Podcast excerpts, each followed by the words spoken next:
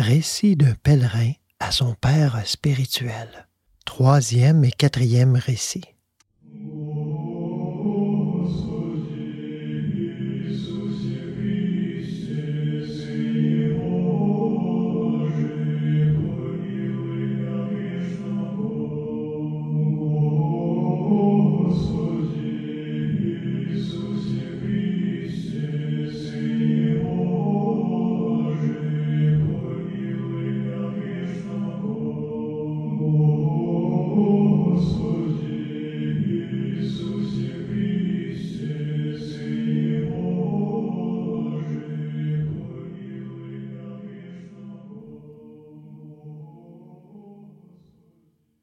Troisième récit. Avant mon départ d'Irkoutsk, je revins chez le père spirituel avec qui j'avais eu des entretiens et lui dis Me voici bientôt en route pour Jérusalem. Je suis venu vous dire adieu et vous remercier pour votre charité chrétienne envers moi, misérable pèlerin. Il me dit Que Dieu bénisse ta route. Mais tu ne m'as rien raconté sur toi, qui tu es, d'où tu viens. J'ai entendu beaucoup d'histoires de tes voyages. J'aimerais connaître ton origine et ton existence jusqu'au moment où tu as commencé ta vie errante. Je vous raconterai cela avec plaisir, lui dis-je. Ce n'est pas une longue histoire. La vie du pèlerin. Je suis né dans un village de la province d'Orel. Après la mort de nos parents, nous restâmes deux mon frère aîné et moi. Il avait dix ans. J'étais dans ma troisième année. Notre grand-père nous prit chez lui pour nous élever. C'était un vieillard honorable et aisé. Il tenait une auberge sur la grande route et, comme il était très bon, beaucoup de voyageurs s'arrêtaient chez lui. Nous vîmes donc vivre près de lui. Mon frère était très vif, il courait tout le temps par le village. Moi, je restais plutôt près de mon grand-père. Les jours de fête, il nous emmenait à l'église et à la maison, il lisait souvent la Bible. Tenez, celle que j'ai là, avec moi. Mon frère grandit et commença à boire. J'avais sept ans. Un jour, j'étais couché avec lui sur le poêle. Il me poussa et me fit tomber je me fis mal au bras gauche et, depuis ce temps, je ne puis plus m'en servir. Il est tout desséché. Le grand-père, voyant que je ne pourrais m'employer aux travaux des champs, décida de m'apprendre à lire, et, comme nous n'avions pas d'alphabet, il se servait de la Bible que voilà. Il me montrait les lettres et m'obligeait à épeler les mots, puis à noter les lettres. Ainsi, je ne sais trop comment, à force de répéter derrière lui, je finis par savoir lire. Plus tard, quand il n'y vit plus très clair, il me faisait lire la Bible à haute voix et il me corrigeait. Chez nous s'arrêtait souvent le greffier. Il avait une belle écriture et j'aimais à le voir écrire. De moi-même, je commençai à former les mots à son exemple. Il m'indiqua alors comment faire. Il me donna du papier, de l'encre et me tailla des plumes. J'appris donc aussi à écrire. Mon grand-père en était content et il me disait Ainsi Dieu t'a donné de savoir les lettres. Tu seras un homme. Et prie plus souvent. Nous allions à l'église pour tous les services et à la maison aussi nous prions fréquemment. On me faisait réciter Aie pitié de moi, Seigneur et le grand-père et la grand-mère faisaient des inclinations jusqu'à terre, ou bien se tenaient à genoux. J'arrivai ainsi à l'âge de dix-sept ans, et ma grand-mère mourut. Le grand-père me dit Nous voilà sans patronne à la maison, et comment s'arranger sans femme? Ton frère aîné n'est bon à rien. Je vais te marier. Je refusai à cause de mon infirmité, mais mon grand-père insista et on me maria avec une jeune fille bonne et sérieuse. Elle avait vingt ans. Une année passa, et mon grand-père tomba malade à mourir. Il m'appela, me fit ses adieux et dit Je te laisse la maison et tout ce que j'ai. Vis comme tu le dois, ne trompe personne et prie Dieu plus que tout. C'est de lui que tout vient. Ne mets ton espérance qu'en Dieu. Va à l'Église, lis la Bible et souviens-toi de nous dans tes prières. Voici mille roubles d'argent. Garde-les, ne les dépense pas pour rien, mais ne sois pas avare. Donne aux mendiants et aux églises de Dieu. Il mourut et je l'enterrai. Mon frère fut jaloux de ce que j'avais reçu l'auberge en héritage. Il me fit des ennuis et l'ennemi le poussa si bien qu'il décida de me tuer. Une nuit que nous dormions et qu'il n'y avait pas de voyageurs, il pénétra dans la chambre aux provisions et y mit le feu après avoir enlevé tout l'argent qui était dans un coffre. Nous nous réveillâmes quand toute la maison était en flammes et nous n'eûmes que le temps de sauter par la fenêtre tels que nous étions. Nous avions la Bible sous l'oreiller et nous l'emportâmes avec nous. Nous regardions brûler notre maison et nous nous disions Dieu merci, nous avons sauvé la Bible. Nous pourrons au moins nous consoler dans le malheur. Ainsi, tout notre bien fut brûlé, et mon frère disparut du pays. Plus tard, il se vanta, après avoir bu, et nous apprîmes que c'était lui qui avait emporté l'argent et mis le feu à la maison.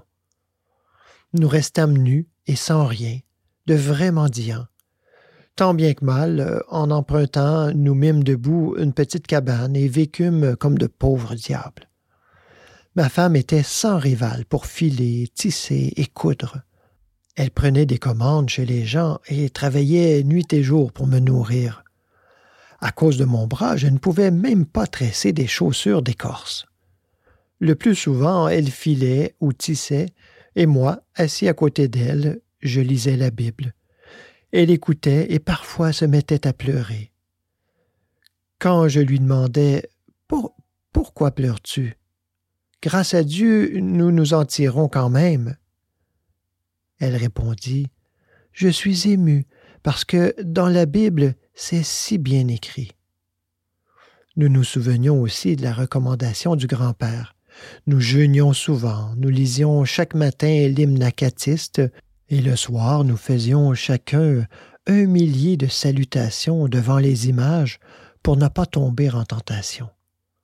Nous vécûmes ainsi tranquillement pendant deux ans. Mais voici ce qui est étonnant. Nous ne connaissions rien de la prière intérieure faite dans le cœur. Nous n'en avions pas entendu parler. Nous prions seulement de la langue. Nous faisions nos courbettes euh, comme des nigauds. Et pourtant, le désir de prier était là. Cette longue prière extérieure ne nous paraissait pas difficile. Nous nous en acquittions avec plaisir. Il avait sans doute raison, cet instituteur, qui m'a dit une fois qu'il existe à l'intérieur de l'homme une prière mystérieuse, dont il ne sait pas lui-même comment elle se produit mais elle incite chacun à prier selon ce qu'il peut et ce qu'il sait. Après deux ans de cette vie, ma femme prit une forte fièvre, et le neuvième jour, après avoir communié, elle mourut. Je restai seul, tout seul, et je ne pouvais rien faire. Il ne me restait qu'à m'en aller mendier à travers le monde. Mais j'avais honte de demander l'aumône. De plus, j'étais si malheureux en pensant à ma femme que je ne savais où me fourrer. Quand j'entrais dans la cabane et que je voyais un de ses vêtements ou son foulard de tête, je me mettais à sangloter et je tombais sans connaissance. À vivre ainsi à la maison, je ne pouvais plus supporter mon chagrin. Aussi, je vendis la cabane pour vingt roubles, et je distribuai aux pauvres mes vêtements et ceux de ma femme. À cause de mon infirmité, on me donna un passeport perpétuel. Je pris ma chère Bible avec moi et je m'en fus, en suivant le regard de mes yeux. Arrivé sur la route, je me demandai où aller maintenant. J'irai d'abord à Kiev. Je m'inclinerai devant les saints de Dieu et leur demanderai de m'aider dans mon malheur. Dès que j'eus pris cette décision, je me sentis mieux et j'arrivai à Kiev soulagé. Voilà treize ans que je chemine sans arrêt. J'ai visité beaucoup d'églises et de monastères, mais maintenant je vais surtout par les steppes et par les champs. Je ne sais si le Seigneur me permettra d'arriver jusqu'à la sainte Jérusalem. Si c'est la volonté de Dieu, il serait temps peut-être d'y enterrer mes eaux pécheurs. Et quel âge as-tu? Trente-trois ans, l'âge du Christ.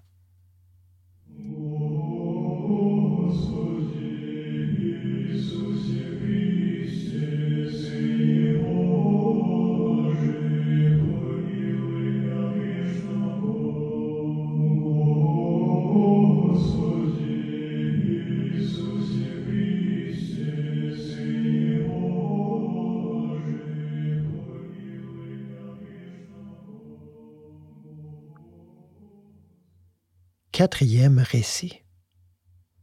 Pour moi, être uni à Dieu, c'est mon bonheur. Dans le Seigneur, je mets mon espérance. Psaume 73. Le proverbe russe a raison, dis-je, en revenant chez mon père spirituel. L'homme propose et Dieu dispose. Je croyais partir dès aujourd'hui pour la sainte cité de Jérusalem, mais il en a été autrement. Un événement tout à fait imprévu me retient ici encore deux ou trois jours. Je n'ai pu m'empêcher de venir vous voir pour vous l'annoncer et vous demander conseil à ce propos. Voici ce qui s'est passé. J'avais dit adieu à tous et, avec l'aide de Dieu, j'avais repris ma route. J'allais franchir la barrière lorsqu'à la porte de la dernière maison, j'aperçus un ancien pèlerin que je n'avais pas vu depuis trois ans. Nous nous dîmes bonjour et il me demanda où j'allais. Je lui répondis, si Dieu le veut, jusqu'à l'antique Jérusalem. Eh bien, reprit-il, il y a ici un excellent compagnon pour toi. Grand merci, lui dis-je. Est-ce que tu ne sais pas que je ne prends jamais de compagnon et que je marche toujours seul? Oui, mais écoute un peu. Je sais que celui-là te convient tout à fait tout ira bien pour lui avec toi et pour toi avec lui. Le père du propriétaire de cette maison, où je suis engagé comme ouvrier, a fait vœu d'aller à Jérusalem. Tu n'auras pas d'ennui avec lui. C'est un marchand d'ici, un bon vieillard, et de plus, il est complètement sourd. On a beau crier, il n'entend rien. Quand on veut lui demander quelque chose, il faut l'écrire sur un bout de papier. Il est toujours silencieux, et il ne t'ennuiera pas en chemin. Mais tu lui seras indispensable pendant le trajet. Son fils lui donne un cheval et une voiture qu'il vendra à Odessa. Le vieux veut marcher à pied, mais on mettra dans la voiture son bagage et quelques dons pour le sépulcre du Seigneur. Tu pourras y poser ton sac. Maintenant, réfléchis. Crois-tu qu'on puisse euh, laisser aller ainsi tout seul un vieillard complètement sourd? Nous avons cherché partout un conducteur, mais il demande très cher. Et puis c'est dangereux de le laisser partir avec un inconnu, car il a de l'argent et des objets précieux. Accepte, frère, ce sera très bien. Accepte pour la gloire de Dieu et l'amour du prochain. Quant à moi, je me porterai garant pour toi, et les maîtres seront ravis. Ce sont des braves gens, et ils m'aiment bien. Il y a deux ans que je suis chez eux. Après avoir parlé ainsi devant la porte, il m'a fait entrer chez son patron et j'ai vu que c'était une famille honorable. J'ai accepté leur proposition. Nous avons décidé de partir deux jours après Noël, si Dieu le veut, après avoir entendu la divine liturgie. Voilà les événements inattendus qui se produisent sur le chemin de la vie mais c'est toujours Dieu et sa divine providence qui agissent par nos actions et nos intentions. Comme il est écrit, car c'est Dieu qui opère en vous le vouloir et le faire. Mon Père spirituel me dit Je me réjouis cordialement, frère bien-aimé, que le Seigneur m'ait permis ainsi de te revoir encore. Et comme tu es libre, je te garderai un peu et tu me raconteras quelques-unes des rencontres que tu as faites au cours de ta vie errante, car j'ai eu plaisir à écouter tes précédents récits. Je le ferai avec joie, répondis-je, et je me mis à parler. Il y eut du bon autant que du mauvais. On ne peut tout raconter, et bien des choses sont sorties de ma mémoire, car j'ai surtout essayé de garder le souvenir de ce qui me ramenait mon âme paresseuse à la prière. Tout le reste, je l'ai rarement évoqué, ou pour mieux dire, j'ai tâché d'oublier le passé, selon l'enseignement de l'apôtre Paul qui a dit Oubliant ce qui est derrière moi, et me portant de tout moi-même vers ce qui est en avant, je cours droit au but. Et mon bienheureux Starretz me disait que les obstacles à la prière peuvent venir de droite et de gauche, c'est-à-dire si l'ennemi ne peut détourner l'âme de la prière par de vaines pensées ou des images coupables, il fait revivre dans la mémoire des souvenirs édifiants ou de belles idées, afin d'arracher l'esprit à la prière qu'il ne peut supporter. Cela s'appelle le détournement de droite. L'âme, méprisant la conversation avec Dieu, entre en conversation délicieuse avec elle-même ou avec les créatures.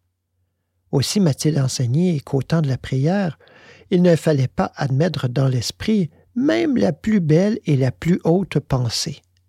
Et si, à la fin de la journée, on s'aperçoit qu'on a passé plus de temps à la méditation ou à des entretiens édifiants qu'à la prière absolue et pure, il faut le considérer comme une imprudence ou comme une avidité spirituelle égoïste, surtout chez les commençants, pour qui le temps employé à la prière doit l'emporter sur le temps consacré aux autres activités pieuses. Mais on ne peut tout oublier. Certains souvenirs s'impriment si profondément dans la mémoire qu'ils restent vivants sans qu'on les évoque, comme par exemple celui de cette pieuse famille où Dieu m'a permis de passer quelques jours. Une famille orthodoxe. Lorsque je traversais le gouvernement de Tobolsk, je passais un jour par une petite ville. Je n'avais presque plus de pain. Aussi, j'entrai dans une maison pour en demander. Le maître de maison me dit Tu tombes au bon moment. Ma femme vient de retirer le pain du four. Prends cette mise chaude et prie Dieu pour nous. Tout en le remerciant, j'introduisais le pain dans mon sac. La maîtresse me vit et dit Quel pauvre sac tu as là? Il est tout déchiré. Je vais t'en donner un autre. Et elle me donna un bon sac solide. Je l'ai remercié du fond du cœur et je partis. À la sortie de la ville, je demandai un peu de sel dans une boutique et le marchand m'en donna un petit sac. J'en fus heureux et je remerciai Dieu qui m'avait fait m'adresser à des gens si bons. Me voilà tranquille pour une semaine, me disais-je. Je pourrai dormir sans souci. Mon âme bénit le Seigneur. J'avais fait cinq verstes depuis la ville quand j'aperçus un village pas bien riche avec une église en bois, petite mais bien peinte à l'extérieur et joliment décorée. La route passait tout près, et j'eus envie de m'incliner devant le temple de Dieu. Je montai sur le perron et fis une prière. Dans une prairie le long de l'église, il y avait deux petits enfants qui jouaient. Ils pouvaient avoir euh, cinq ou six ans. Je me dis que malgré leur air soigné, ils devaient être euh, les enfants du prêtre. Ma prière terminée, je m'en allai. Je n'avais pas fait dix pas que j'entendis crier derrière moi. Gentil mendiant, gentil mendiant, attends. C'étaient les enfants qui criaient et couraient vers moi. Un petit garçon et une fillette. Je m'arrêtai et, accourant, ils me prirent par la main. Allons chez maman, elle aime les mendiants. Je ne suis pas un mendiant, mais un passant. Et qu'est-ce que c'est que ce sac? C'est mon pain pour la route. Ça ne fait rien, viens avec nous. Maman te donnera de l'argent pour la route. Et où est donc votre maman demandai-je. Là-bas, derrière l'église, au-delà des arbres. Il me fit rentrer dans un merveilleux jardin, au milieu duquel je vis une grande maison de maître. Nous entrâmes dans le vestibule. Que tout était propre et bien rangé. Soudain, la dame accourut vers nous. Que je suis heureuse. D'où Dieu t'envoie-t-il vers nous? Assieds-toi, assieds-toi, mon cher. Elle m'enleva elle-même mon sac, le posa sur une table et me fit asseoir sur une chaise extrêmement douce. Veux-tu manger, prendre du thé? N'as-tu besoin de rien? Je vous remercie bien humblement, répondis-je.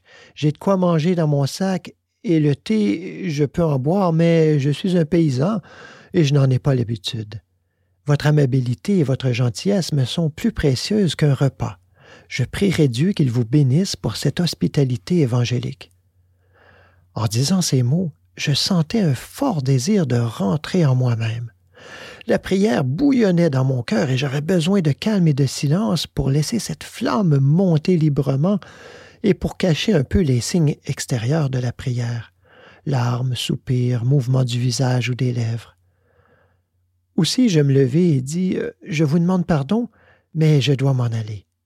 Que le Seigneur Jésus-Christ soit avec vous et vos gentils petits-enfants. Ah non, que Dieu te garde de t'en aller, je ne te laisserai pas partir. Mon mari doit rentrer ce soir de la ville. Il est juge au tribunal du district. Il sera si heureux de te voir. Il considère chaque pèlerin comme un envoyé de Dieu. De plus, c'est demain dimanche. Tu prieras avec nous à l'office, euh, et ce que Dieu nous enverra, nous le mangerons ensemble. Chez nous, pour les fêtes, nous recevons toujours au moins trente pauvres mendiants, frères du Christ. Et tu ne m'as encore rien dit sur toi, ni d'où tu viens, ni où tu vas. Raconte-moi cela. J'aime entendre parler ceux qui vénèrent le Seigneur. Petits enfants, portez le sac du pèlerin dans la chambre aux icônes. C'est là qu'il passera la nuit. À ces mots, je m'étonnai et je me dis Est-ce un être humain ou une apparition? Ainsi, je restai pour attendre le monsieur. Je racontai rapidement mon voyage et je dis que j'allais à Irkoutsk. Eh bien, dit la dame, tu dois donc passer par Tobolsk. Ma mère y demeure dans un couvent. Elle y est recluse. Nous te donnerons une lettre et elle te recevra. On vient souvent lui demander des conseils spirituels. D'ailleurs, tu pourras lui porter aussi un livre de Jean Climac que nous avons commandé pour elle à Moscou. Comme tout cela s'arrange bien. Enfin, l'heure de manger arriva, et nous nous mîmes à table. Il vint encore quatre dames qui s'assirent avec nous. Après le premier plat, l'une d'entre elles se leva, s'inclina devant l'icône devant nous, et alla chercher la suite. Pour le troisième plat, une autre se leva de la même façon. Voyant cela, je m'adressai à la maîtresse. Puis-je demander si ces dames sont de votre famille? Oui, ce sont mes sœurs. La cuisinière, la femme du cocher, la femme de charge et ma femme de chambre. Elles sont toutes mariées. Il n'y a pas une jeune fille dans toute la maison.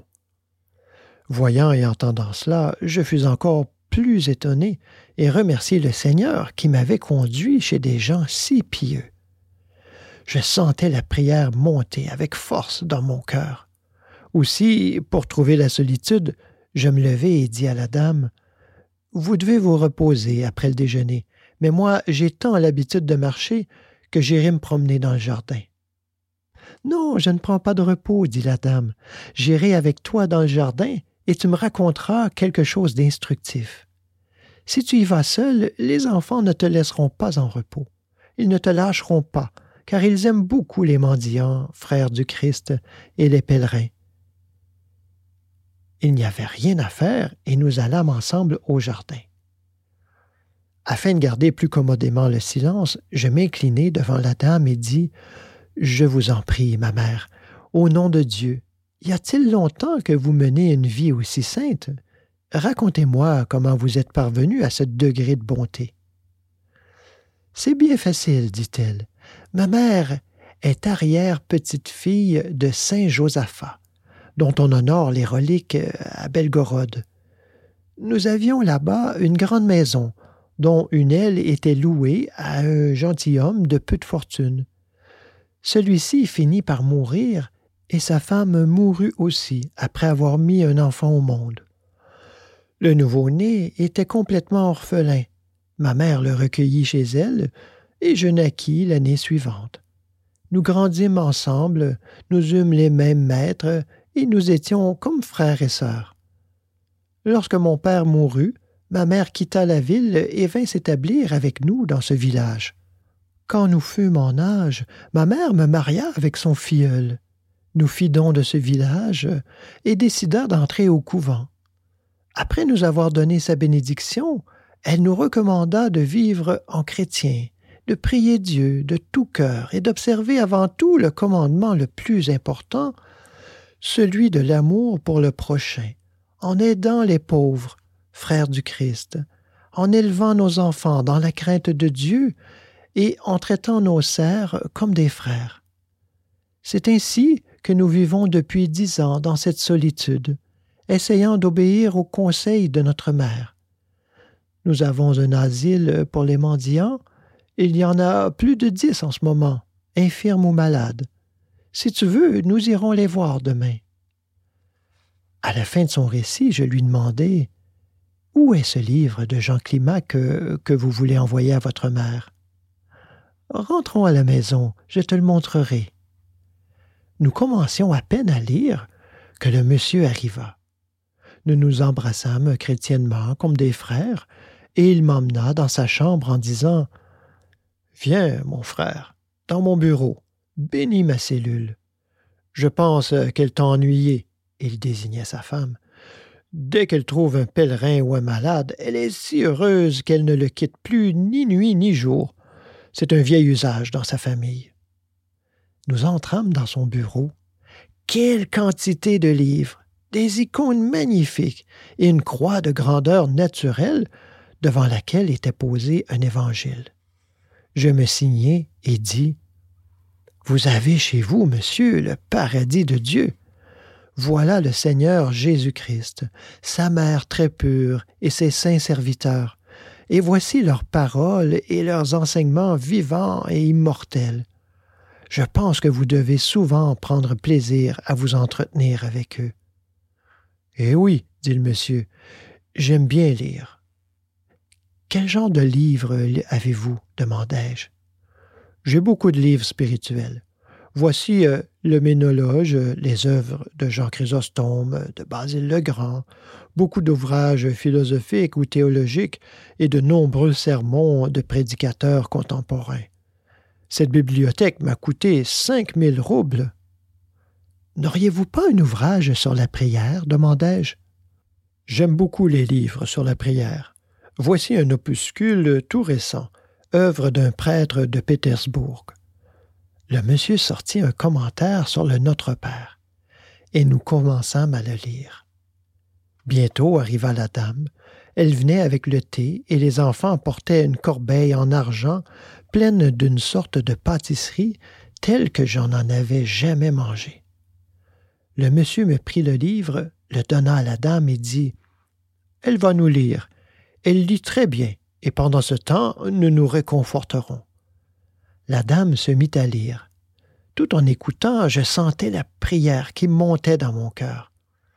Plus elle lisait plus la prière se développait et me réjouissait.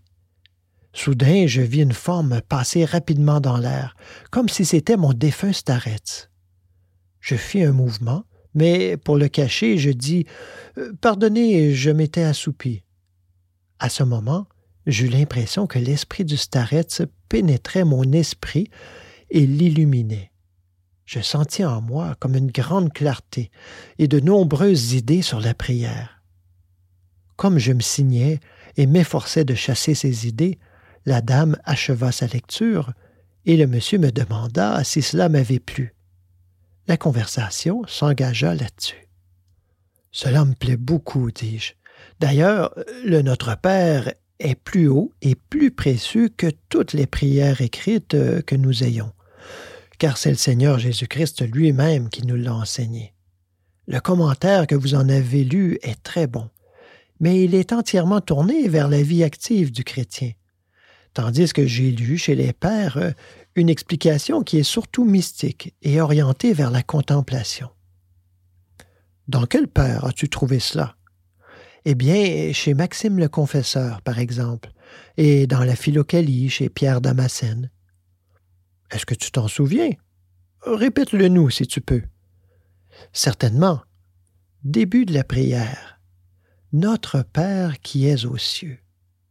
Dans le livre que vous avez lu, on déclare que ces paroles signifient qu'il faut aimer fraternellement notre prochain, car nous sommes tous fils d'un même Père.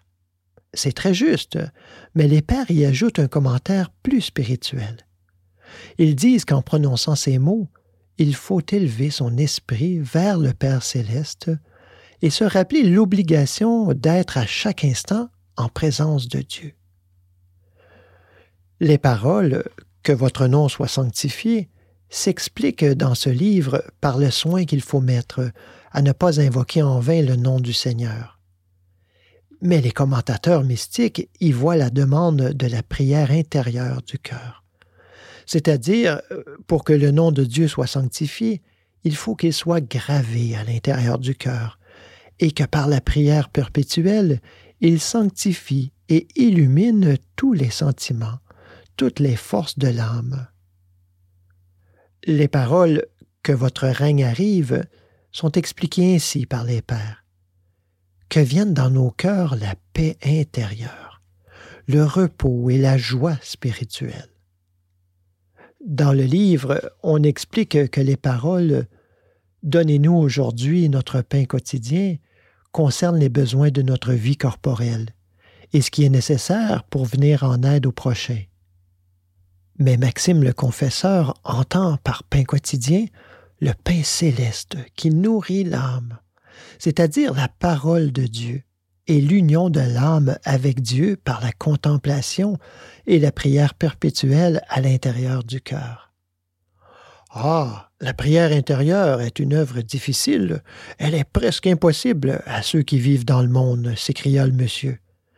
Il nous faut toute l'aide du Seigneur pour accomplir sans paresse la prière ordinaire.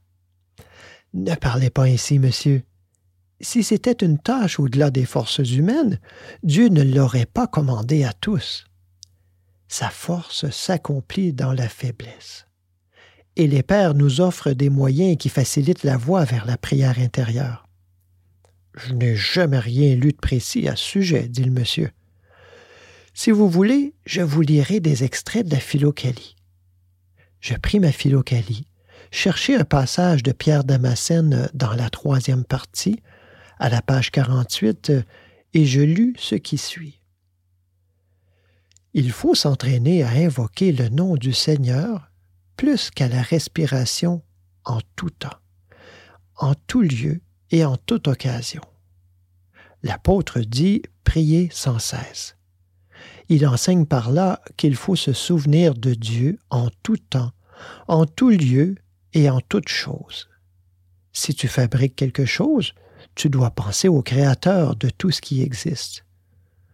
Si tu vois la lumière, souviens-toi de celui qui te l'a donnée. Si tu considères le ciel, euh, la terre, la mer et tout ce qu'elles contiennent, admire et glorifie celui qui les a créés.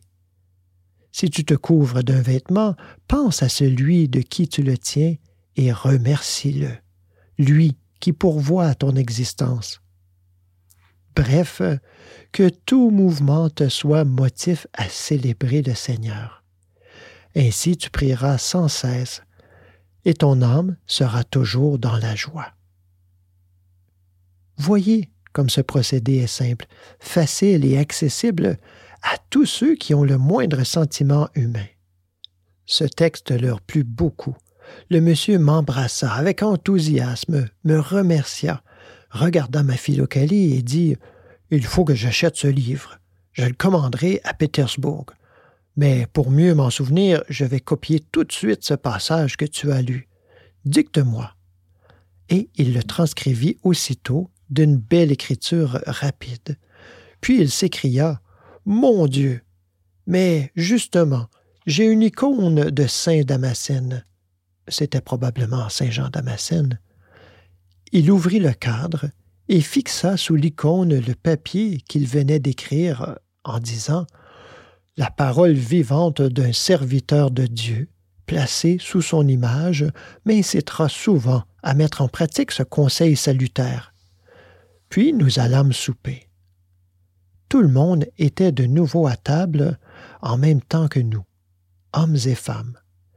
Quel silence recueilli et quel calme pendant le repas. Après le souper, nous fîmes tous la prière, y compris les enfants, et on me fit lire l'hymne à Jésus très doux. Les serviteurs allèrent se reposer, et nous restâmes tous trois dans la pièce. Alors la dame m'apporta une chemise blanche et des bas.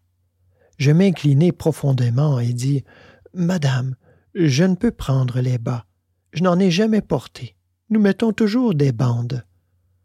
Elle revint bientôt avec une vieille blouse jaune de drap fin qu'elle coupa en bandes. Et le monsieur, ayant déclaré que mes souliers ne valaient plus rien, m'en apporta une paire toute neuve qu'il chaussait par-dessus ses bottes. Va dans cette chambre, me dit-il. Il n'y a personne, tu pourras y changer de linge. J'allai me changer, et je revins vers eux. Ils me firent asseoir sur une chaise et se mirent à me chausser.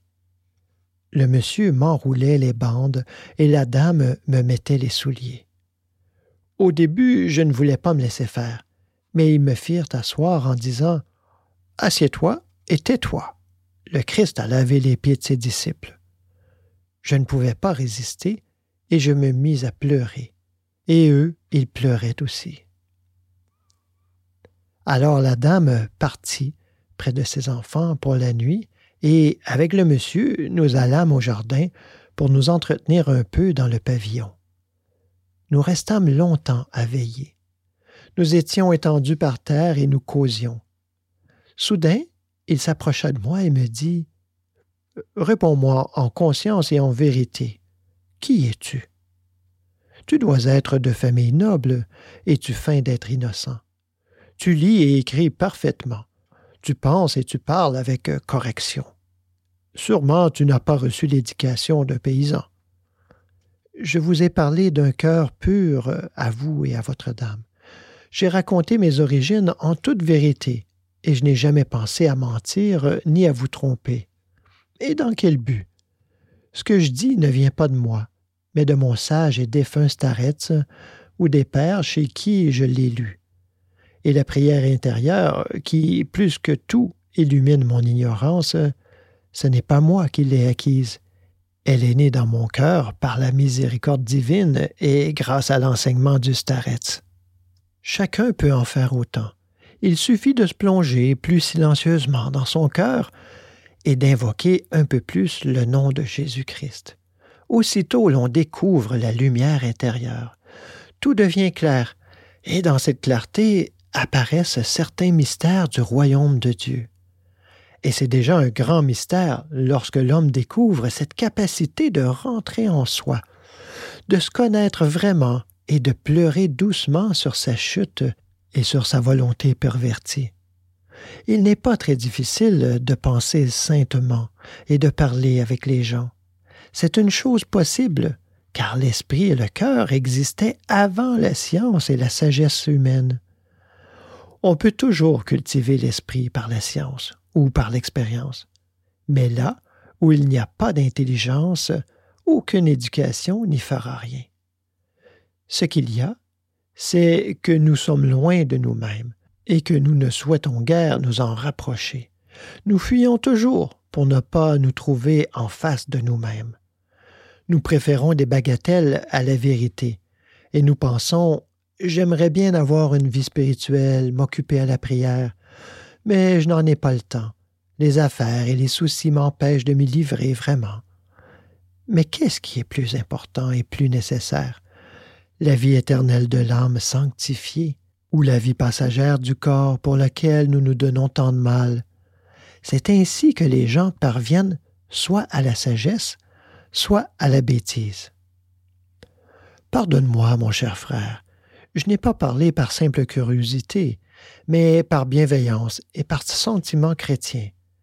Et de plus, parce qu'il y a deux ans, j'ai rencontré un cas tout à fait curieux. Un jour arriva chez nous un vieux mendiant tout affaibli. Il avait le passeport d'un soldat libéré et était si pauvre qu'il allait presque nu. Il parlait peu et tout à fait comme un paysan. Nous le reçûmes à l'asile. Au bout de cinq jours, il tomba malade. On le transporta dans le pavillon et ma femme et moi nous occupâmes entièrement de lui. Lorsqu'il fut évident qu'il allait mourir, notre prêtre le confessa. lui donna la communion et les derniers sacrements. La veille de sa mort, il se leva, me demanda du papier et une plume, et insista pour que la porte restât fermée et que personne n'entrât pendant qu'il écrivait son testament, que je devais faire parvenir à son fils à Pétersbourg. Je fus stupéfait quand je vis qu'il écrivait à la perfection et que ses phrases étaient parfaitement correctes, élégantes et pleines de tendresse. Je te montrerai demain ce testament. J'en ai gardé une copie. Tout cela m'étonna beaucoup, et, pressé par la curiosité, je lui demandai de me raconter son origine et son existence. Il me fit jurer de n'en rien dire à personne avant sa mort, et pour la gloire de Dieu, il me fit le récit suivant. J'étais prince et très riche. Je menais la vie la plus dissipée, la plus brillante, la plus luxueuse qui soit. Ma femme était morte et je vivais avec mon fils qui était capitaine de la garde. Un soir, en me préparant pour aller à un grand bal, j'entrai en colère contre mon valet de chambre. Dans mon impatience, je le frappai à la tête et ordonnai qu'on le renvoyât au village. Cela se passait le soir, et le lendemain matin, le domestique mourut d'une congestion cérébrale. Mais on y attacha guère d'importance, et tout en regrettant ma violence, j'oubliai complètement l'affaire. Au bout de six semaines, le valet de chambre commença à m'apparaître en songe. Chaque nuit, il venait m'importuner et me faire des reproches en répétant sans cesse Homme sans conscience, tu m'as assassiné. Puis je le vis aussi pendant que j'étais éveillé. L'apparition devint de plus en plus fréquente, et à la fin, il était presque tout le temps là. Enfin, en même temps que lui, je me mis à voir d'autres morts, des hommes que j'avais grossièrement offensés, des femmes que j'avais séduites. Tous m'adressaient des reproches et ne me laissaient plus de repos, si bien que je ne pouvais plus dormir, ni manger, ni faire quoi que ce soit. J'étais à bout de force et la peau me collait aux os. Les efforts des meilleurs médecins n'obtenaient aucun résultat. Je partis me soigner à l'étranger. Mais après six mois de cure, non seulement il n'y avait aucune amélioration, mais les terribles apparitions ne cessaient d'augmenter. On me ramena plus mort que vif. Mon âme, avant d'être séparée du corps, a connu là pleinement les tortures de l'enfer. Dès lors, j'ai cru à l'enfer et j'ai connu ce qu'il est. Au milieu de ces tourments, je compris enfin mon infamie. Je me repentis, me confessai, affranchis tous mes serviteurs et fis le vœu de passer le reste de ma vie dans les plus durs travaux et de me cacher sous l'abri d'un mendiant afin d'être le plus humble serviteur des gens de la plus basse condition. À peine avais-je fermement pris cette décision que les apparitions cessèrent. Ma réconciliation avec Dieu me donnait une telle joie, un tel sentiment de réconfort, que je ne pus l'exprimer vraiment. J'ai compris alors aussi, par l'expérience, ce qu'est le paradis et comment le royaume de Dieu se déploie à l'intérieur de nos cœurs. Bientôt, je fus complètement guéri. Je mis mon projet à exécution et, muni du passeport d'un ancien soldat, je quittai en secret le lieu de ma naissance. Il y a quinze ans maintenant que j'erre à travers la Sibérie. Parfois je me suis loué chez des paysans pour des travaux selon mes forces, parfois j'ai mendié au nom du Christ. Ah, au milieu de ces privations, quel bonheur j'ai goûté, quelle béatitude, quelle paix de la conscience. Seul peut le comprendre celui que la miséricorde divine a tiré d'un enfer de douleur pour le transporter au paradis de Dieu. Là-dessus, il me remit son testament pour l'expédier à son fils, et le lendemain il mourut. Tenez, J'en ai là une copie dans la Bible qui se trouve dans mon sac. Si vous voulez le lire, je vous le montrerai. Le voici. Je dépliai le papier et je lus. Au nom de Dieu glorifié dans la Trinité, Père, Fils et Saint-Esprit. Mon très cher fils, voilà quinze ans que tu n'as vu ton père. Mais dans son obscurité, il recevait parfois de tes nouvelles et nourrissait pour toi un amour paternel. C'est cet amour qui le pousse à t'envoyer ces dernières paroles pour qu'elles te servent de leçon dans l'existence. Tu sais combien j'ai souffert pour racheter ma vie coupable et légère. Mais tu ne sais pas le bonheur que m'ont apporté, pendant ma vie obscure et errante, les fruits du repentir. Je meurs en paix chez mon bienfaiteur, qui est aussi le tien, car les bienfaits répandus sur le Père doivent atteindre le Fils affectueux. Exprime-lui ma reconnaissance par tous les moyens en ton pouvoir. En te laissant ma bénédiction paternelle, je t'exhorte à te souvenir de Dieu et à obéir à ta conscience. Sois bon, prudent et raisonnable. Traite avec bienveillance tous tes subordonnés. Ne méprise pas les mendiants ou les pèlerins, te souvenant que seul le dénuement et la vie errante ont permis à ton Père de trouver le repos de son âme. En priant Dieu qu'il t'accorde sa grâce, je ferme les yeux tranquillement, dans l'espérance de la vie éternelle, par la miséricorde du Rédempteur des hommes, Jésus-Christ. C'est ainsi que nous parlions avec ce bon monsieur. Soudain je lui dis Je pense que vous avez souvent des ennuis avec votre asile. Il y a tant de nos frères qui ne deviennent pèlerins que par nonchalance ou par paresse, euh, et qui polissonnent en route, comme je l'ai vu souvent. Non, ceux-là ont été assez rares, répondit le monsieur. Nous avons guère vu que de vrais pèlerins. Mais quand ils n'ont pas l'air très sérieux, nous sommes encore plus gentils avec eux, et nous les gardons quelque temps à l'hospice. Au contact de nos pauvres frères du Christ, ils se corrigent souvent et s'en vont, avec un cœur humble et doux. Il n'y a pas longtemps, j'en ai encore eu un exemple. Un commerçant de notre ville était tombé si bas qu'on le chassait à coups de bâton et que personne ne voulait lui donner même un morceau de pain. Il était ivrogne, violent, querelleur, et de plus il volait. C'est ainsi qu'il arriva un jour chez nous, poussé par la faim.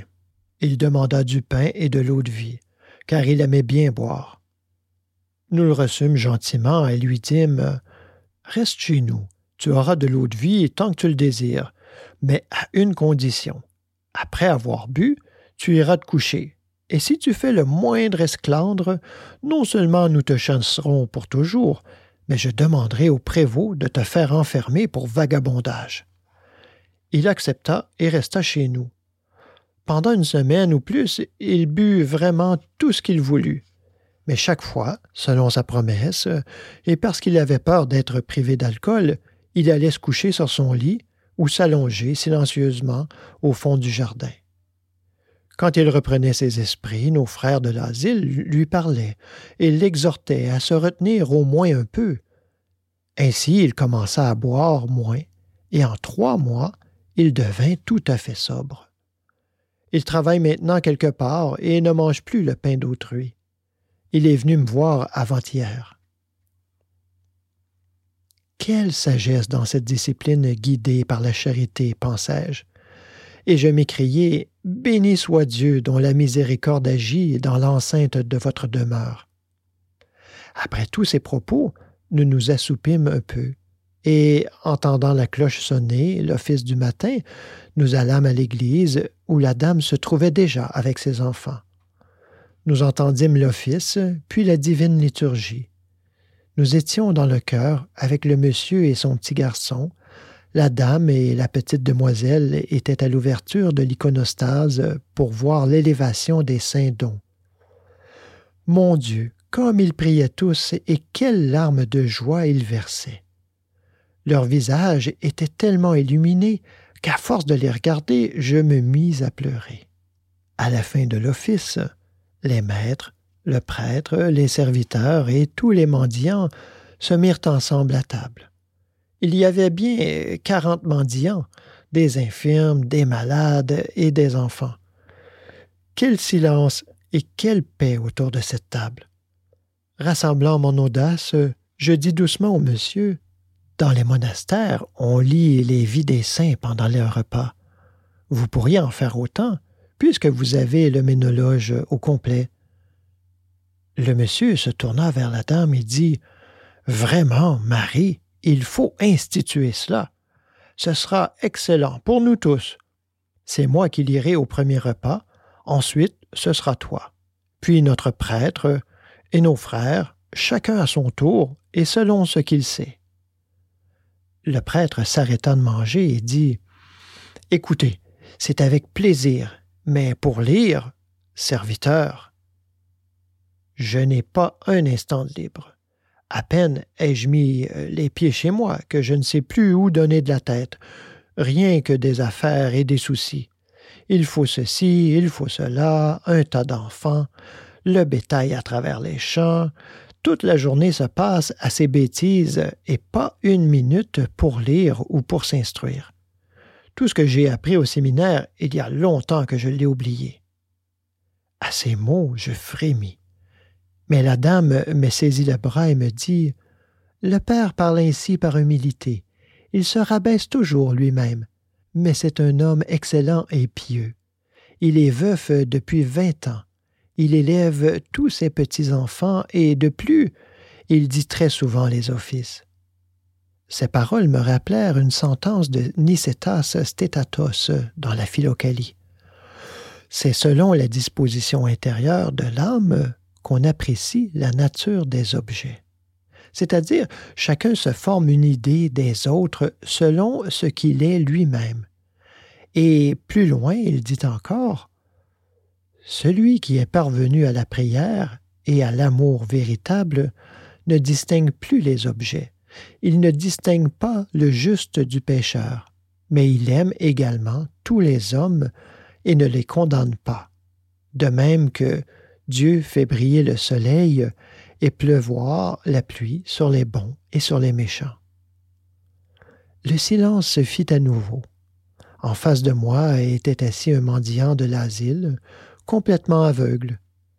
Le monsieur le faisait manger, lui partageait son poisson, lui tendait la cuillère et lui versait à boire. Je le regardais avec attention et remarquai que, dans sa bouche, toujours entr'ouverte, sa langue remuait continuellement. Je me demandais s'il ne récitait pas la prière et le regardais avec plus de soin. À la fin du repas, une vieille se trouva mal. Elle étouffait et poussait des gémissements. Le monsieur et la dame l'emmenèrent dans leur chambre à coucher et l'étendirent sur le lit. La dame resta pour la soigner, le prêtre alla chercher en tout cas les saints dons, et le monsieur ordonna d'atteler pour aller au galop chercher un docteur à la ville. Tout le monde se dispersa. J'avais en moi comme une faim de prière. J'éprouvais un violent besoin de la laisser jaillir, il y avait deux jours que j'étais sans tranquillité ni silence. Je sentais dans mon cœur comme un flot prêt à déborder et à se répandre dans tous mes membres. Et comme je le retenais, j'eus une violente douleur au cœur, mais une douleur bienfaisante, me poussant seulement à la prière et au silence. Je compris alors pourquoi les véritables adeptes de la prière perpétuelle fuyaient le monde et se cachaient loin de tous. Je compris également pourquoi le bienheureux Ézéchius dit que l'entretien le plus élevé n'est qu'un bavardage s'il se prolonge trop. Et je me rappelai les paroles de saint Éphrem le Syrien. Un bon discours est d'argent, mais le silence est d'or pur. En pensant à tout cela, j'arrivai à l'hospice. Tout le monde y dormait après le repas. Je montai au grenier, me calmer, me reposer et prier un peu. Quand les pauvres se réveillèrent, j'allai trouver l'aveugle et l'emmener au jardin. Nous nous assîmes dans un coin isolé et commençâmes à parler. Dis-moi, au nom de Dieu, et pour le bien de mon âme, tu récites la prière de Jésus? Il y a longtemps déjà que je la répète sans cesse. Quel effet en ressens-tu? Seulement que ni jour ni nuit je ne peux m'en passer. Comment Dieu t'a-t-il révélé cette activité? Raconte-moi cela en détail, cher frère. Eh bien, je suis un artisan d'ici. Je gagnais mon pain en faisant le tailleur. J'allais dans les autres gouvernements, par les villages, et je cousais le vêtement paysan. Dans un village, il m'arriva de rester longtemps chez un paysan pour habiller toute sa famille. Un jour de fête, qu'il n'y avait rien à faire, j'aperçus trois vieux livres sur la planchette placée sous les icônes. Je leur demandai Y a-t-il quelqu'un qui lise chez vous? Ils me répondirent Personne. Ces livres-là viennent de l'oncle. Il savait ses lettres.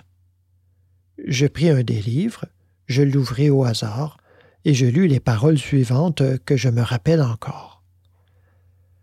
La prière perpétuelle consiste à invoquer sans cesse le nom du Seigneur, assis ou debout, à table ou au travail, en toute occasion, en tout lieu et en tout temps, il faut invoquer le nom du Seigneur. Je réfléchis à ce que j'avais lu, et je trouvai que cela me convenait très bien.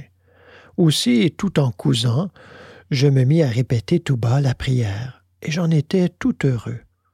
Les gens qui vivaient avec moi dans l'Isba s'en aperçurent et se moquèrent de moi.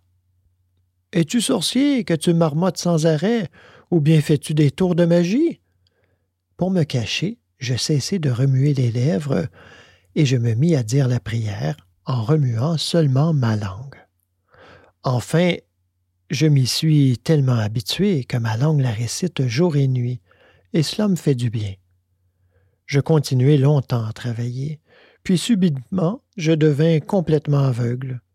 Chez nous, dans la famille, nous avons presque tous l'eau sombre au fond des yeux. Comme je suis très pauvre, la commune m'a trouvé une place à l'asile de Tobolsk. C'est là que je vais. Mais les maîtres ici m'ont retenu, car ils veulent me donner une voiture pour aller jusque-là. Comment s'appelait le livre que tu as lu? Ce n'était pas la Philocalie? Ma foi, je n'en sais rien. Je n'ai pas regardé le titre. J'allais prendre ma Philocalie. Je retrouvai dans la quatrième partie les paroles du patriarche Caliste qu'il m'avait répétées par cœur, et je commençai à lire. C'est cela même, s'écria l'aveugle. Lis, lis, mon frère, car c'est vraiment très bien. Quand je parvins au passage où il est dit il faut prier avec le cœur, il me demanda ce que cela signifiait et comment on le pratiquait. Je lui dis que tout l'enseignement de la prière du cœur était exposé en détail dans ce livre, La Philocalie, et il me demanda avec insistance de lui lire tout ce qui s'y rapportait. Voilà ce que nous ferons, lui dis-je. Quand penses-tu partir pour Tobolsk? Mais tout de suite, si tu veux, répondit-il. Alors voilà, je voudrais m'en aller demain. Nous n'avons qu'à partir ensemble, et en chemin, je te lirai tout ce qui se rapporte à la prière du cœur, et je t'indiquerai comment découvrir ton cœur et y pénétrer. Et la voiture, dit-il. Eh, laisse donc la voiture. D'ici à Tobolsk, il n'y a que cent cinquante verstes. Nous irons doucement. À deux dans la solitude, il fait bon marcher et en marchant, on est mieux pour lire et pour parler sur la prière. Nous tombâmes ainsi d'accord. Le soir, le monsieur vint lui-même nous appeler pour le souper, et après avoir mangé, nous lui déclarâmes que nous pensions nous en aller et que nous n'avions pas besoin de voiture, car nous voulions lire la Philocalie. Là-dessus, le monsieur nous dit La Philocalie m'a beaucoup plu. J'ai déjà fait la lettre et préparé l'argent et demain, en allant au tribunal, j'enverrai le tout à Pétersbourg pour recevoir la philocalie par le prochain courrier. Et donc, le lendemain matin, nous nous mîmes en route après avoir beaucoup remercié ces bons seigneurs pour leur charité et leur douceur exemplaire. Ils nous accompagnèrent tous deux pendant une verste et nous nous dîmes adieu. Le paysan aveugle. Nous allions tout doucement avec l'aveugle. Nous ne faisions guère que dix à quinze verstes par jour, et tout le reste du temps nous nous tenions assis dans les endroits isolés et nous lisions la philocalie. Je lui lus tout ce qui se rapportait à la prière du cœur, en suivant l'ordre indiqué par mon starets, c'est-à-dire en commençant par les livres de Nicéphore le moine, de Grégoire le Sinaïte, et ainsi de suite. Quelle attention et quelle ardeur il mettait à écouter tout cela. Comme il en était heureux et ému. Ensuite, il commença à me poser de telles questions sur la prière que mon esprit ne suffisait pas pour les résoudre. Après avoir écouté ma lecture, l'aveugle me demanda de lui enseigner un moyen pratique de trouver son cœur par l'esprit, d'y introduire le nom divin de Jésus-Christ et de prier ainsi intérieurement par le cœur. Je lui dis Sans doute tu ne vois rien, mais par l'intelligence tu peux te représenter ce que tu as vu jadis. Un homme, un objet, ou un de tes membres, ton bras ou ta jambe. Peux-tu te l'imaginer aussi nettement que si tu le regardais, et peux-tu, bien qu'aveugle, diriger vers lui ton regard? Je le puis, répondit l'aveugle. Alors, représente-toi ainsi ton cœur. Tourne tes yeux, comme si tu le regardais à travers ta poitrine, et écoute de toutes tes oreilles comment il bat, coup après coup. Quand tu te seras fait à cela, efforce-toi d'ajuster à chaque battement de ton cœur, sans le perdre de vue, les paroles de la prière. C'est-à-dire, euh, avec le premier battement, dis ou pense Seigneur, avec le second, Jésus, avec le troisième, Christ, avec le quatrième, Ayez pitié, avec le cinquième, de moi. Et répète souvent cet exercice. Cela te sera facile car tu es déjà préparé à la prière du cœur. Puis quand tu seras habitué à cette activité, commence à introduire dans ton cœur la prière de Jésus et l'en faire sortir en même temps que la respiration. C'est-à-dire, en inspirant l'air, tu dis ou penses Seigneur Jésus-Christ. Et en l'expirant, Ayez pitié de moi. Si tu agis ainsi assez fréquemment et assez longtemps, tu éprouveras bientôt une légère douleur au cœur, puis peu à peu il y naîtra une chaleur bienfaisante. Avec l'aide de Dieu, tu parviendras ainsi à l'action constante de la prière à l'intérieur du cœur.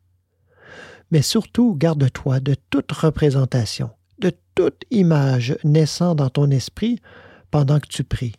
Repousse toutes les imaginations, car les pères nous ordonnent, afin de ne pas tomber dans l'illusion, de garder l'esprit vide de toute forme pendant la prière.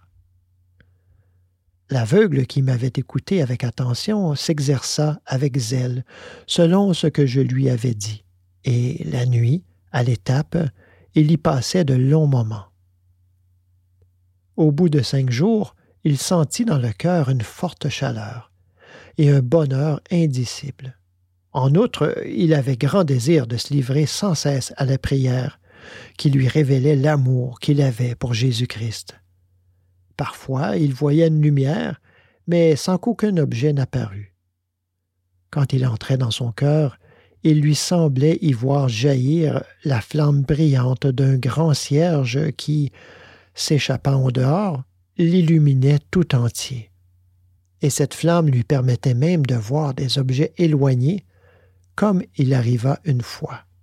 Nous traversions une forêt. Il était plongé, silencieux dans la prière. Soudain il me dit Quel malheur L'église brûle et le clocher vient de s'effondrer. Cesse d'évoquer ces images vaines, lui dis-je. C'est une tentation. Il faut repousser au plus vite toute rêverie. Comment voir ce qui se passe à la ville? Elle est encore à douze verstes. Il m'obéit. Et se remettant à prier, il se tut. Vers le soir, nous arrivâmes à la ville, et je vis effectivement plusieurs maisons incendiées et un clocher écroulé. Il était bâti sur des montants de bois. Tout autour, les gens discutaient et admiraient qu'en tombant, le clocher n'eût écrasé personne. À ce que je comprenais, le malheur s'était produit au moment où l'aveugle parlait dans la forêt. Au même instant, je l'entendis qui disait D'après toi, ma vision était vaine, et pourtant, il en était bien ainsi. Comment ne pas remercier et aimer le Seigneur Jésus-Christ qui révèle sa grâce aux pécheurs, aux aveugles et aux insensés? Merci aussi à toi qui m'as enseigné l'activité du cœur.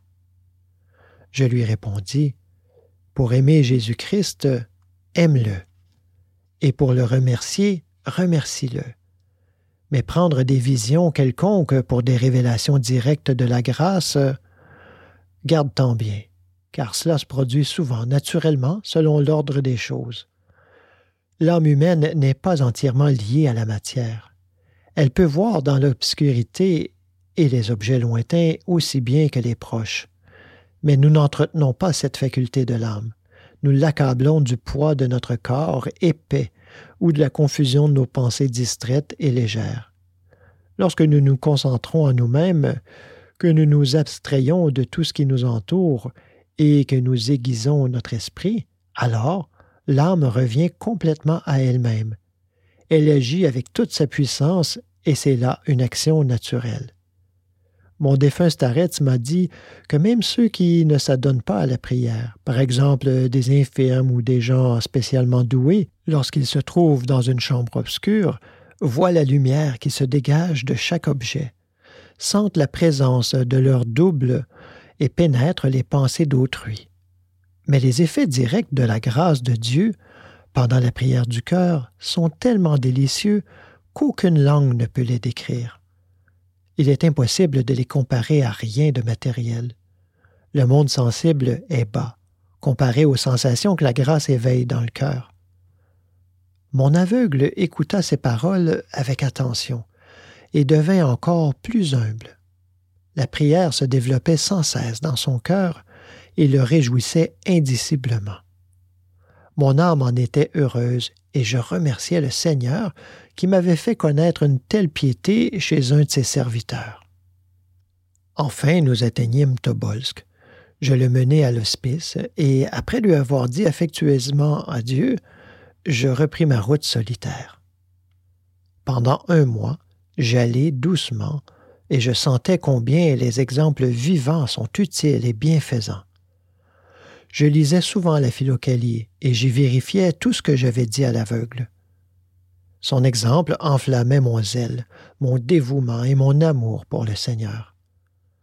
La prière du cœur me rendait si heureux que je ne pensais pas qu'on pût l'être plus sur terre, et je me demandais comment les délices du royaume des cieux pouvaient être plus grands que ceux-là.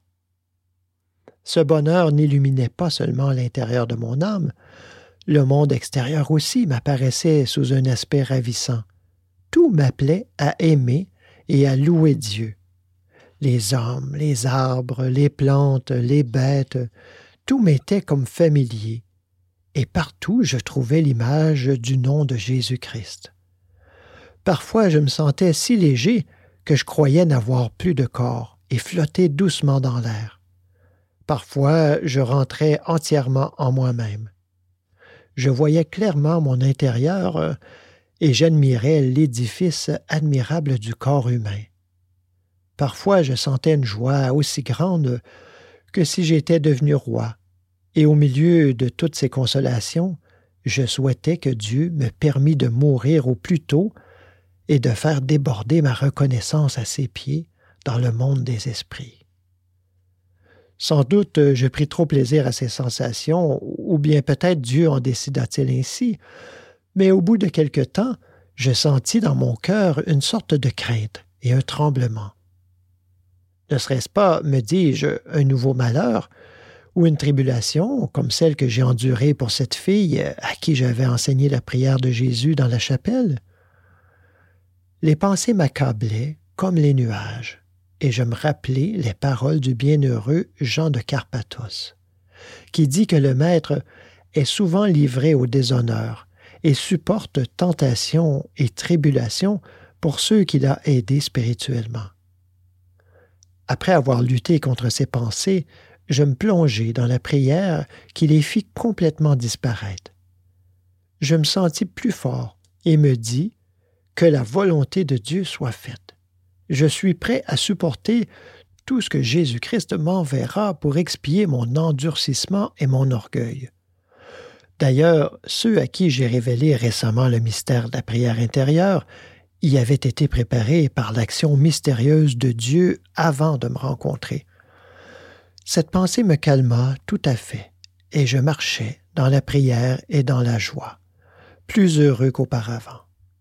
Pendant deux jours, le temps demeura à la pluie, et la route était si boueuse qu'on ne pouvait se sortir des fondrières. Je passai par la steppe, et pendant quinze verstes, je ne trouvai pas un lieu habité. Enfin, vers le soir, j'aperçus une auberge au bord de la route. Je me réjouis en pensant que je pourrais au moins m'y reposer et y passer la nuit. Et demain matin, adieu va, peut-être que le temps sera meilleur. La maison de poste. En approchant, j'aperçus un vieillard vêtu d'un manteau de soldat. Il était assis sur le talus devant l'auberge et avait l'air ivre. Je le saluai et dis Puis-je demander à quelqu'un l'autorisation de passer la nuit ici Qui peut te laisser entrer, sinon moi cria le vieux. Je suis le chef ici. Je suis maître de poste et c'est ici le relais. Eh bien, permettez-moi, mon père, de passer la nuit chez vous. Mais as-tu seulement un passeport? Montre tes papiers.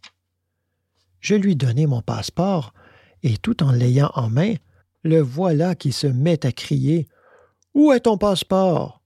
Vous l'avez dans les mains, répondis-je.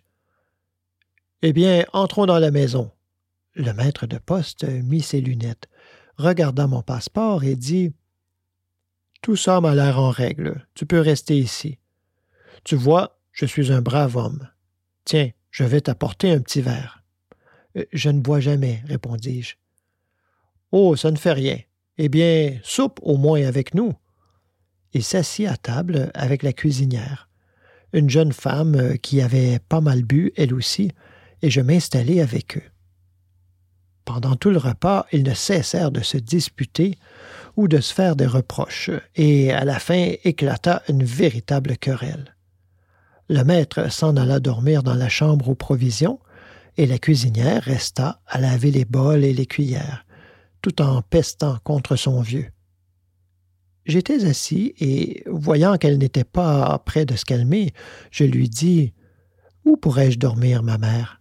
Je suis très fatigué de la route. Euh, voilà, je vais t'arranger un lit, bon père. Elle installa un banc près de celui qui était fixé sous la fenêtre de devant et y étendit une couverture de feutre avec un oreiller.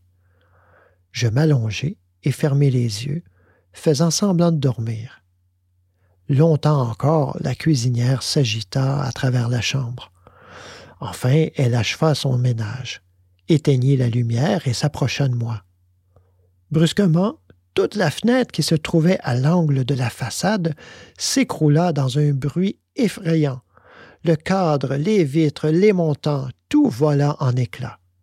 En même temps, on entendait dehors des gémissements, des cris et un bruit de lutte. La femme, terrifiée, se sauva au milieu de la pièce et s'écroula par terre. Je sautai de mon banc, croyant que la terre s'ouvrait sous moi. Soudain, je vis deux postillons qui amenaient dans l'isba un homme tout couvert de sang. On ne voyait même pas son visage. Cela augmenta encore mon angoisse. C'était un courrier d'État qui devait changer là ses chevaux. Le postillon avait mal pris le tournant pour entrer et le timon avait enfoncé la fenêtre. Mais comme il y avait un fossé devant l'isba, la voiture avait versé et le courrier s'était blessé la tête sur un pieu pointu qui étayait le talus. Le courrier demanda de l'eau et de l'alcool pour laver sa blessure. Il l'humecta d'eau de vie, puis il en but un verre, et cria Deux chevaux Je m'approchai et lui dis Comment pourrez-vous voyager avec une pareille blessure Un courrier n'a pas le temps d'être malade, répondit-il, et il disparut. Les postillons traînèrent la femme dans un coin près du poêle, et la couvrir de natte en disant C'est la peur qui lui a fait ça.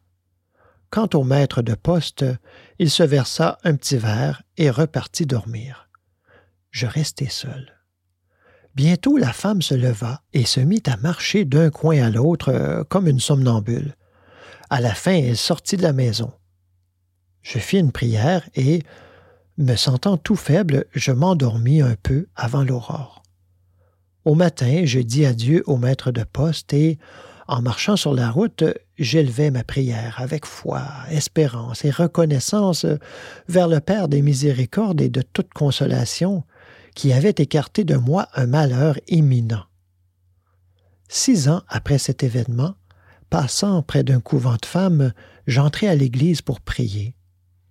L'abbesse me reçut aimablement chez elle, après l'office, et me fit servir du thé. Soudain, on annonça des hôtes de passage. Elle alla à leur rencontre et me laissa avec les nonnes qui la servaient. En voyant l'une d'elles verser humblement le thé, j'eus la curiosité de demander Y a-t-il longtemps, ma mère, que vous êtes dans ce couvent Cinq ans, répondit-elle. Quand on m'a amené ici, je n'avais plus ma tête à moi. Mais Dieu a eu pitié de moi. La mère abbesse m'a prise auprès d'elle dans sa cellule et m'a fait prononcer les vœux. Et comment aviez-vous perdu l'esprit demandai-je. D'épouvante. Je travaillais dans une maison de poste. Une nuit, pendant que je dormais, des chevaux démolirent une fenêtre, et de terreur je devins folle. Pendant toute une année, mes parents m'ont amené par les lieux saints. Eh bien, c'est ici seulement que j'ai été guéri.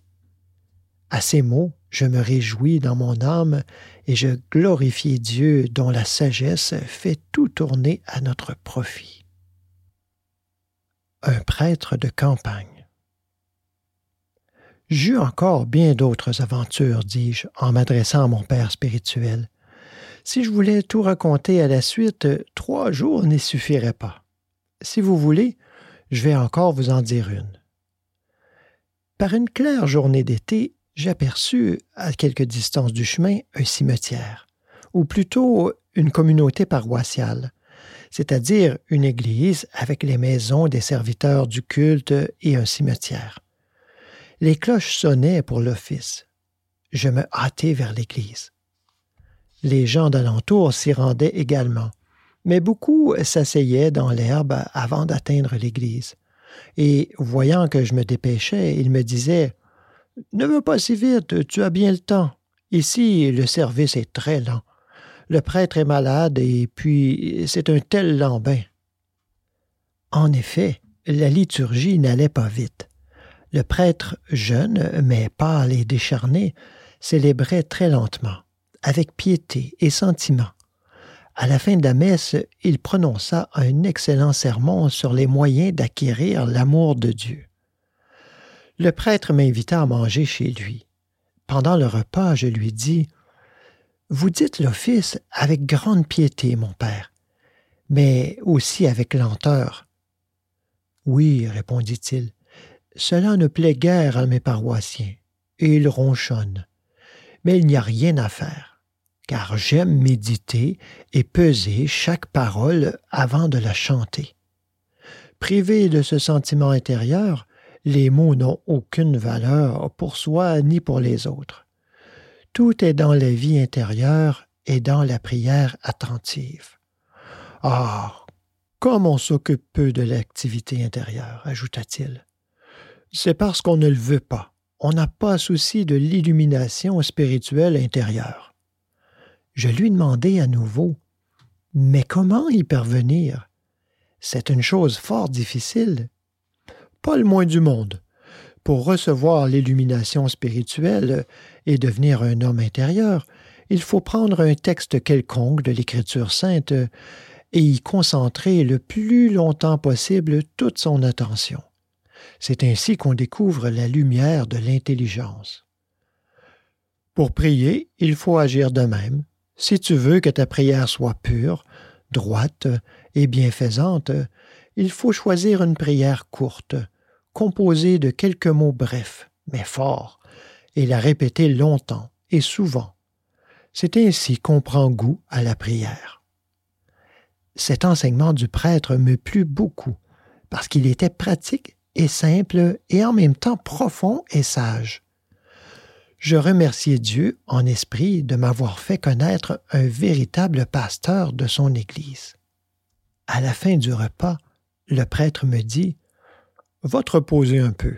Il faut que je lise la parole de Dieu et prépare mon sermon de demain. Je me rendis à la cuisine. Il n'y avait personne qu'une très vieille cuisinière assise, toute courbée dans un coin et qui toussait.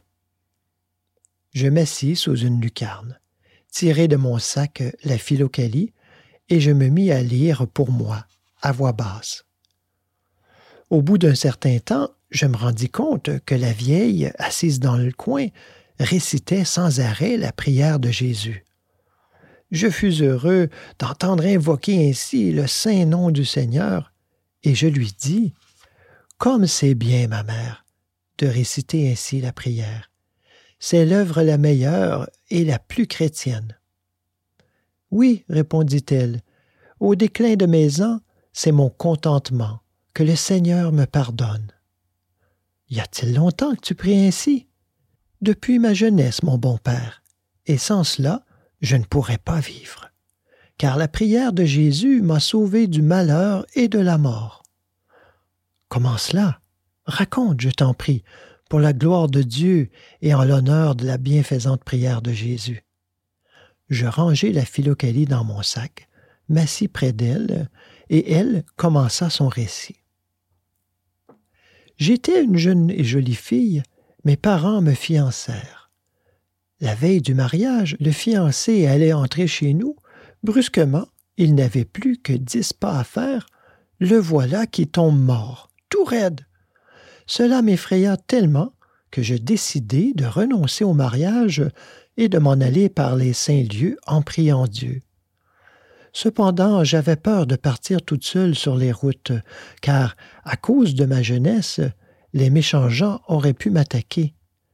Une vieille femme qui menait depuis longtemps la vie errante m'enseigna qu'il fallait réciter sans arrêt la prière de Jésus, et m'assura avec force que cette prière me préserverait de tout danger sur la route.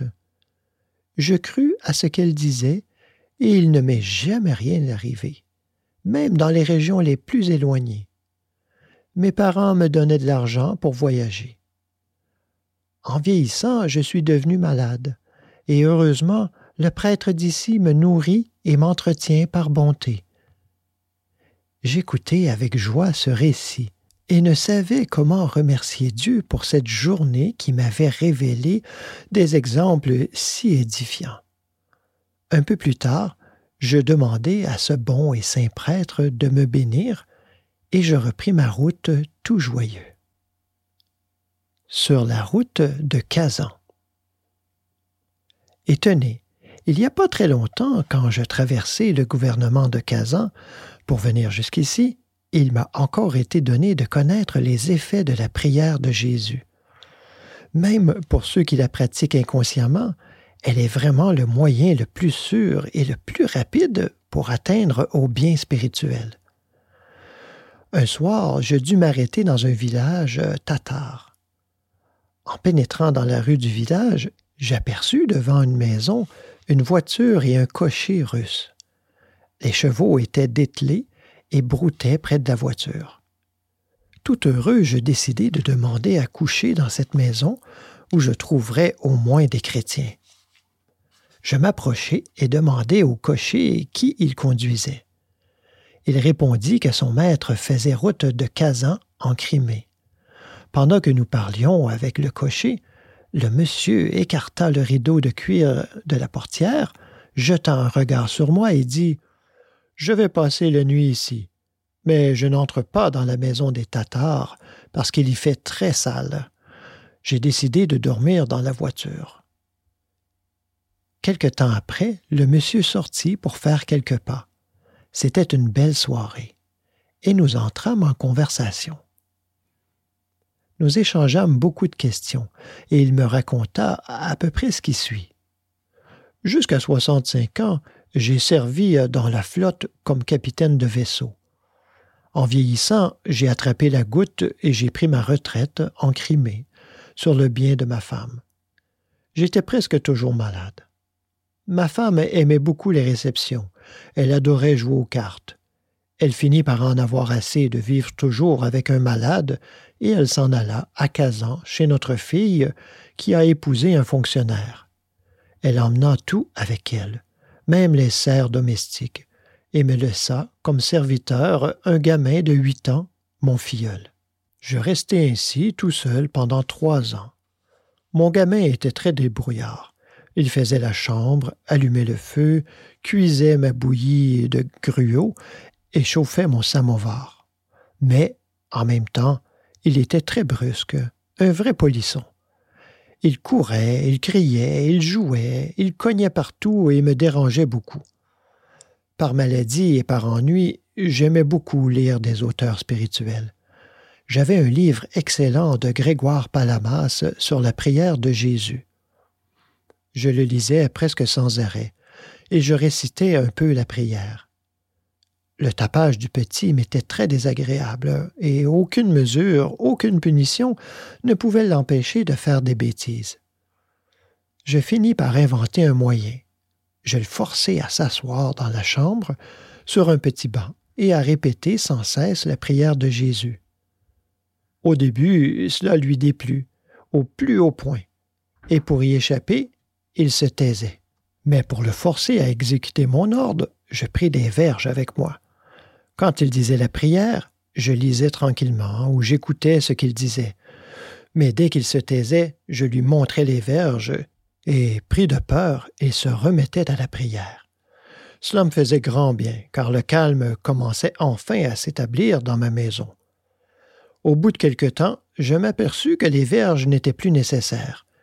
Il exécutait mon ordre avec plus de plaisir et de zèle. Plus tard, son caractère changea complètement. Il devint doux et silencieux et s'acquitta beaucoup mieux des travaux domestiques. J'en conçus de la joie et lui donnai plus de liberté. Et le résultat?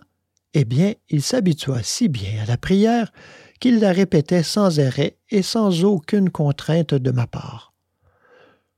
Quand je lui en parlais, il me répondait qu'il avait une envie insurmontable de réciter la prière. Et qu'est-ce que tu ressens? Rien de spécial, mais je me sens bien pendant que je répète la prière. Mais comment bien? Euh, Je ne sais comment l'expliquer. Tu te sens gai Oui, je me sens gai. Il avait douze ans quand la guerre éclata en Crimée. Je partis pour Kazan et l'emmenai avec moi chez ma fille. Là-bas, nous l'installâmes dans la cuisine avec les autres domestiques et il en était très malheureux parce qu'ils passaient leur temps à s'amuser et à jouer entre eux, et aussi à se moquer de lui, en l'empêchant de s'occuper à la prière. Au bout de trois mois, il vint me trouver et me dit Je m'en vais à la maison. Je ne peux pas supporter la vie ici avec tout ce bruit. Je lui dis Comment veux-tu aller si loin tout seul et en plein hiver? Attends que je reparte et je t'emmènerai avec moi. Le lendemain, mon gamin avait disparu. On l'envoya chercher partout, mais impossible de le trouver. Enfin, un beau jour, je reçus une lettre de Crimée. Les gardiens de la maison là-bas m'annonçaient que le 4 avril, le lendemain de Pâques, on avait trouvé le gamin mort dans la maison déserte. Il était étendu sur le sol, dans ma chambre, les mains croisées sur la poitrine, sa casquette sous la tête euh, et dans cette petite veste de rien du tout qu'il avait toujours et avec laquelle il s'était enfui. On l'enterra ainsi dans mon jardin. En recevant cette nouvelle, je m'étonnai de la rapidité avec laquelle il était parvenu jusque là-bas. Il était parti le 26 février et c'est le 4 avril qu'on l'a retrouvé. Trois mille verstes en un mois, c'est à peine si on y arriverait à cheval. Cela fait cent verstes par jour, et de plus en vêtements légers, sans passeport et sans un sou. Admettons qu'il ait trouvé une voiture pour faire la route, mais ce ne peut être sans l'intervention divine. Ainsi, mon petit domestique à goûter le fruit de la prière, dit le monsieur en finissant.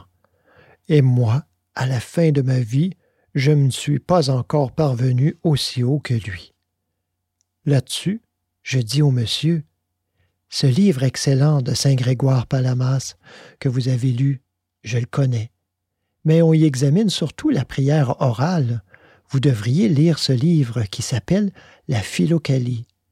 Là, vous trouverez l'enseignement complet de la prière de Jésus dans l'esprit et dans le cœur. En même temps, je lui montrai ma philocalie. Il reçut visiblement mon conseil avec plaisir et déclara qu'il allait se procurer le livre. Mon Dieu, me disais-je, quel merveilleux effet de la puissance divine se découvre par cette prière. Comme ce récit est édifiant et profond, les Verges ont enseigné la prière à ce garçon. Elles lui ont donné le bonheur. Les malheurs et les tristesses que nous rencontrons sur la voie de la prière ne sont-ils pas les Verges de Dieu? Aussi, pourquoi craindre lorsque la main de notre Père céleste nous les montre? Il est plein d'un amour infini pour nous, et ces verges nous enseignent à prier plus activement. Elles nous conduisent aux joies indicibles. Ayant achevé ce récit, je dis à mon Père spirituel Pardonnez-moi, au nom de Dieu, j'ai beaucoup bavardé, et les pères déclarent qu'une conversation, même spirituelle, n'est que vanité si elle se prolonge trop. Il est temps que j'aille retrouver celui qui doit m'accompagner à Jérusalem. Priez pour moi, pauvre pécheur, que le Seigneur, dans sa miséricorde, fasse tourner ma route en bien. Je le souhaite de toute mon âme, frère aimé dans le Seigneur, répondit-il Que la grâce surabondante de Dieu illumine tes pas et fasse route avec toi, comme l'ange Raphaël avec Tobie.